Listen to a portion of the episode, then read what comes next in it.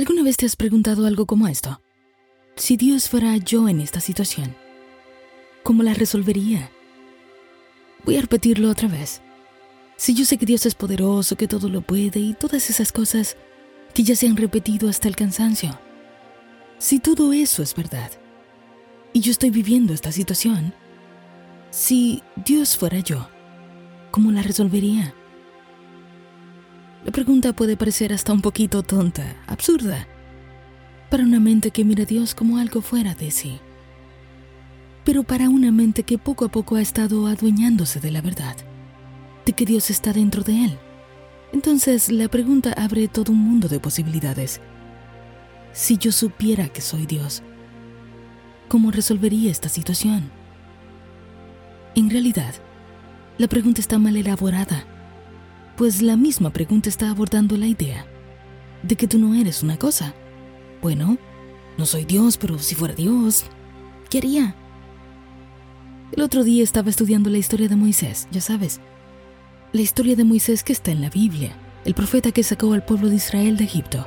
Bueno, ya sabes que en la misma Biblia te indica que Moisés fue educado en los templos sagrados egipcios. Moisés sabía cosas. No era ningún tonto.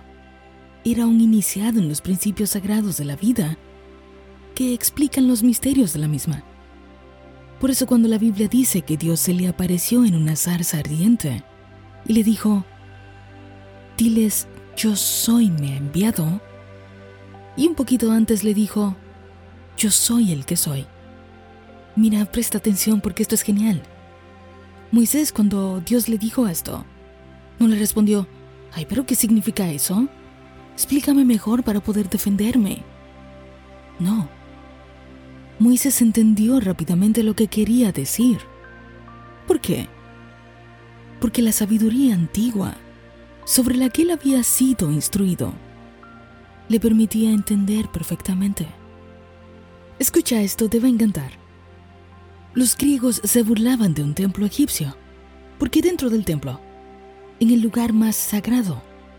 Cuando tú levantabas la cortina, encontrabas dos cosas frente a ti. Escucha bien, un gato y una cebolla. y vamos a ponernos imaginativos. Dale, imagina que estás entrando en uno de estos templos egipcios sagrados. Todo grande, inmenso se siente una cierta energía de solemnidad dentro de esta arquitectura. ¿Y tú? Cuando estás entrando en aquel lugar que es más sagrado dentro del templo, levantas la cortina y te encuentras con un gato y una cebolla. Y te dices, ¿qué es esto? y hasta te ríes. Esto era lo que le sucedía a un montón de personas que visitaban ese lugar no entendían el mensaje que encerraba esto. Era un simbolismo. En las paredes de todos los templos egipcios aparecía la inscripción que decía Nuk Pu Nuk, que significa Yo soy el que soy. Yo soy el que soy. Moisés sabía que los egipcios entendían perfectamente la verdad y que se resume de la siguiente manera. El espíritu es todo lo que es. Todo lo que es es espíritu. El espíritu es todo lo que es. Todo lo que es es espíritu. Entonces ahora tú tienes esto en mente.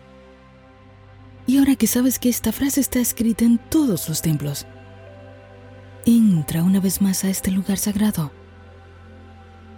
y observa cómo te encuentras una vez más con el gato y la cebolla. Pero ahora tienes en tu mente esta verdad. El espíritu es todo lo que es. Todo lo que es es espíritu. ¿Vas a reírte una vez más porque no lo entiendes o vas a honrar todo lo que es? ¿Puedes entender esta belleza?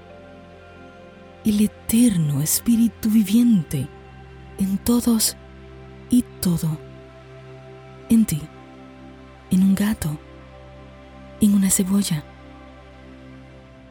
Ahora sigamos imaginando un poquito más. Imagina que estás dentro de una gran esfera de luz. Solo estamos imaginando, no tiene por qué ser verdad. Pero ponte creativo. Bien, entonces ahora imagina que todos los demás también estamos dentro de esta esfera de luz. Ahora imagina que todo lo que existe también está dentro de esta esfera. Imagina las plantas, los animales, el mar, el cielo, las estrellas, los planetas. Imagina todo tipo de cosas. Carros, viviendas, trenes, aviones, ropa, pastillas, todo está allí. Todo está dentro de esta esfera de luz. Imagina que todo en esta esfera de luz está ocurriendo al mismo tiempo. Imagínate que eres tú, naciendo, dando los primeros pasos, jugando al aire libre por primera vez, tocando la hierba. Eres tú dando un primer beso. Eres tú teniendo un primer hijo. Eres tú muriendo o cambiando de forma.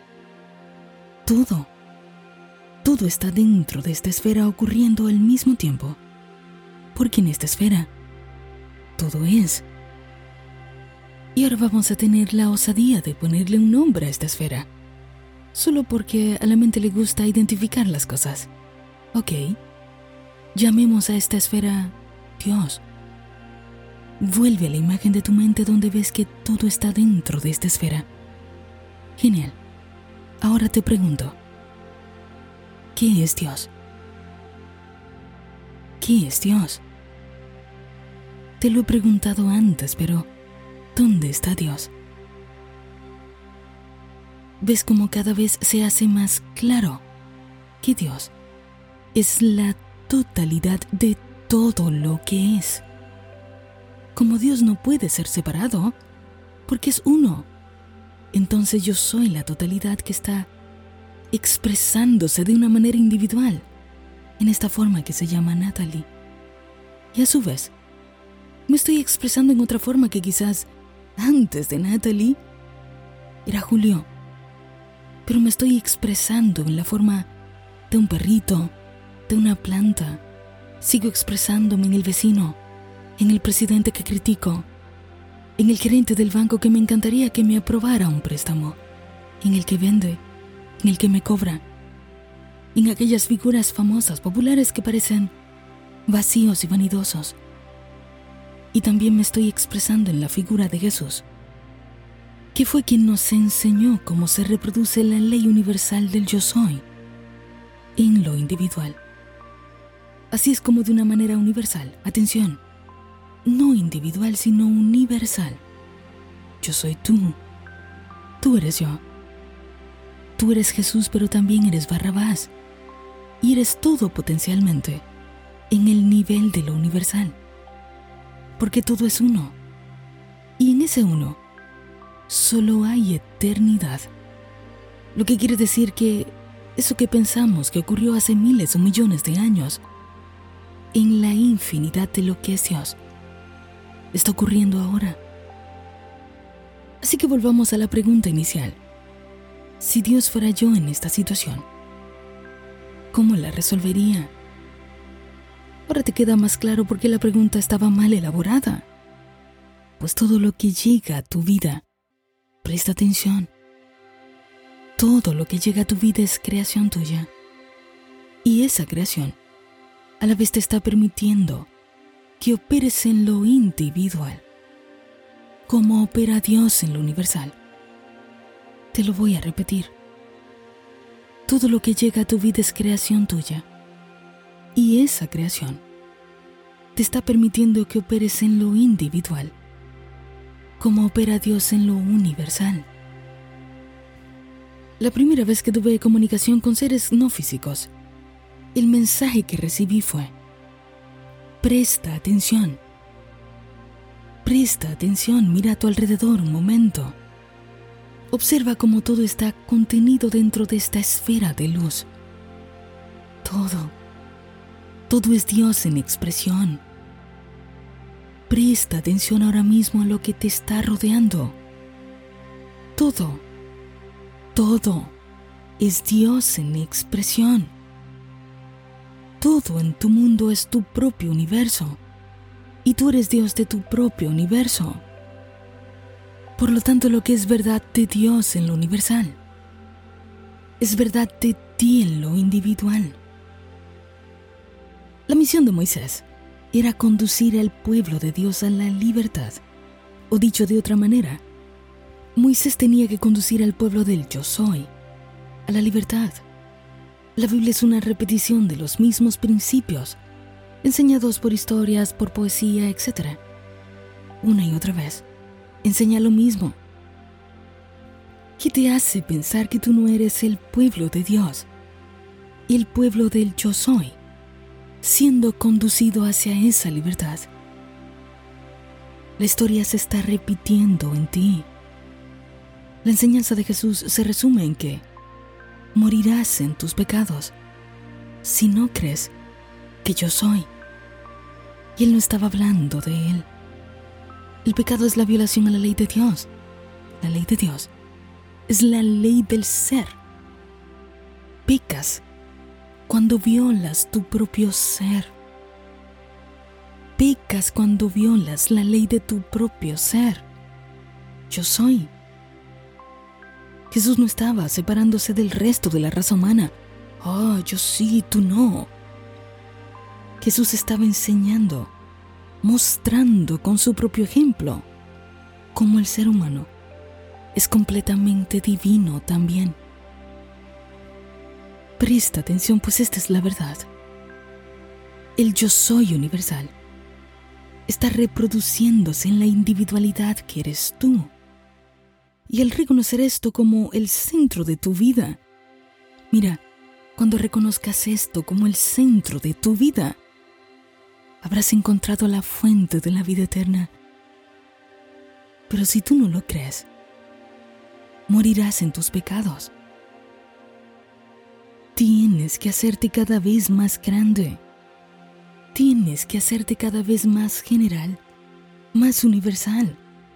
Si hoy tú supieras que la verdad de Dios es la verdad de ti, y si supieras que como actúa Dios en todo el cosmos, es como deberías actuar tú en tu mundo, no volverías a preguntar, ¿cómo resolvería Dios este problema? porque la pregunta en realidad está emergiendo de la propia fuente que la puede responder. Tú eres una encarnación individual de la totalidad de Dios. Y si tú quieres comprender lo absoluto, escucha bien, por favor escucha esto. Tendrás que comprenderte primero a ti. Es que una y otra vez me veo en la obligación de repetir lo mismo Tienes que conocerte a ti. Nadie puede vivir por ti. Tú eres el centro de tu mundo. Lo que sea que tú creas que existe para ti, existe para ti porque es tu mundo. Así que es momento de que empieces a cuestionar lo siguiente. Si todo lo que es universal en Dios es individual en mí, entonces ¿cuáles son esas verdades universales de Dios? que también son verdades para mí. Oh, por favor, busquen qué anotar. Escribe esto.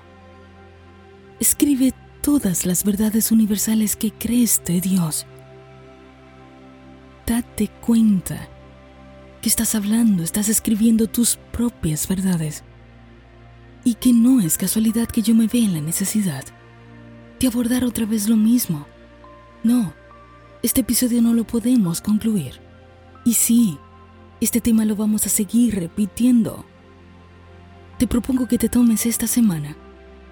Esta semana tómatela para prestar atención. Vuélvete muy observador, muy observadora. Aléjate de lo que te está distrayendo.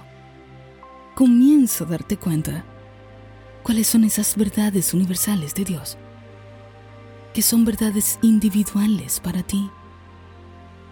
Tú no quieres ir a cambiar el cosmos. No. Tú quieres cambiar tu mundo. Tú quieres cambiar tu vida. Eres la individualización de la mente universal, que está recordando, que está evolucionando. Hazte cada vez más grande. Hazte cada vez más grande hasta que se te quite por completo el velo de lo externo. Pues todo lo que parece pequeño contiene lo grande. Y que entre todas esas cosas que parecen más grandes o pequeñas que tú, tú eres la inteligencia mayor a la que ellos responden.